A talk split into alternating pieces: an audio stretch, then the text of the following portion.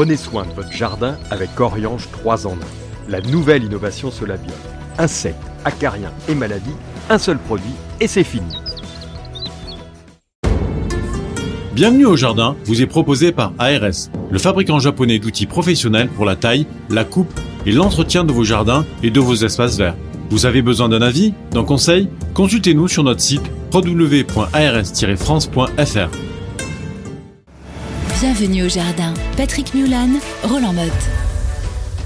Alors nous sommes donc ce 24 juillet et pour la semaine prochaine, qui sera la dernière du mois de juillet, eh bien, qu'allons-nous faire au jardin? Je sais que Roland, de toute façon, s'est biné et se promener chaque matin dans le jardin pour voir ce qui s'y passe. Comment, comment t'as deviné?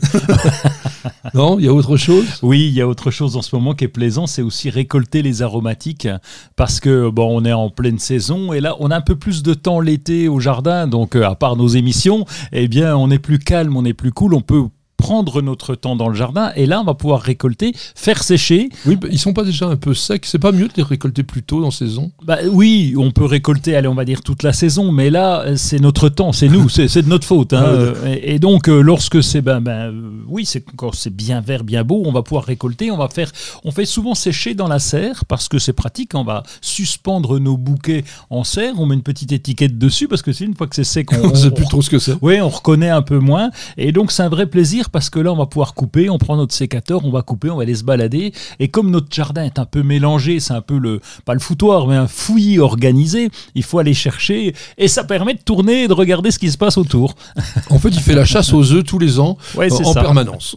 Toutes les semaines, là, on va chercher les trésors. Alors, au niveau de, justement, des cultures un peu modernes, toi, tu fais de l'hydroponie. Oui. Et euh, il y a des choses à faire.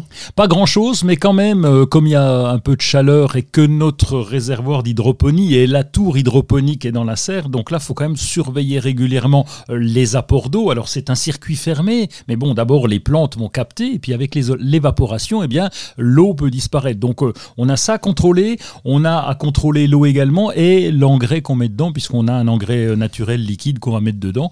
Et donc, il faut juste contrôler ça, et un peu plus en ce moment, parce que dans la serre, avec la chaleur, ça s'évapore plus vite. Et là, tu es en expérimentation ou tu as des résultats qui sont sympas avec ça? Euh, non, parce que ça fait trois ans qu'on a cette tour hydroponique. Et oui, alors tout ce qui est légumes feuilles hein, et tout ce qui est alors basilic, ça va très bien. On a des basilics super. Et sur la colonne, on en met à peu près, on en a 36, je crois de mémoire, 38, 36 alvéoles.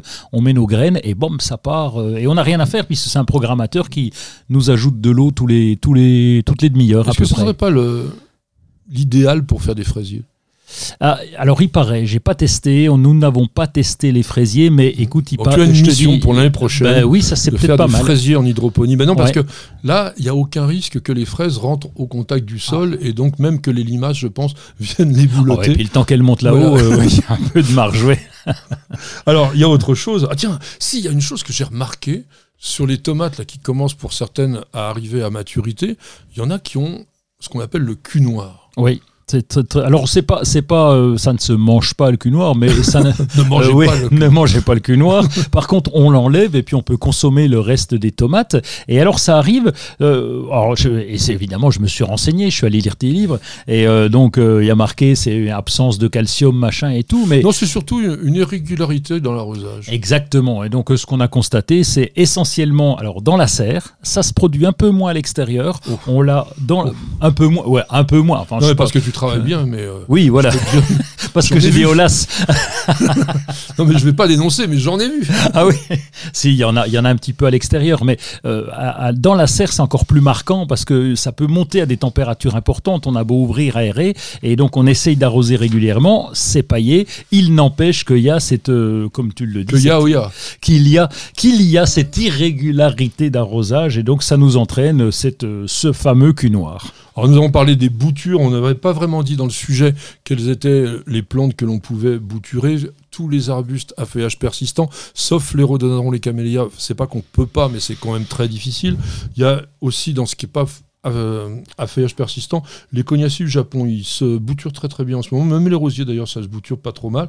Moi, je mettrais bien un petit coup d'engrais aux rosiers là en ce moment pour les aider à faire la deuxième floraison. Oui, pour la deuxième floraison, exact, oui, tu as raison. Bah, là, c'est pas bien compliqué, hein. il suffit de suivre. On, en a mis tout au début, bah, c'est pratiquement mars, et puis maintenant, on remet le deuxième petit coup, ça relance, tu as raison, la floraison. Alors, vous avez pu remarquer une chose, c'est que Roland cultive, mais il ne récolte pas. Il nous dit jamais ce qu'il récolte. Alors en ce moment, je peux vous dire, moi, il y a quand même pas mal de récoltes à faire. Les cornichons, les petits concombres, on va récolter les flageolets verts, on va, les pommes de terre d'ailleurs, hein, les pommes de terre lorsque les tiges commencent à s'abîmer, etc. Et puis on va aussi bah, récolter euh, les pêches, les brugnons, euh, les framboises, hein, il y a quand même tout ça.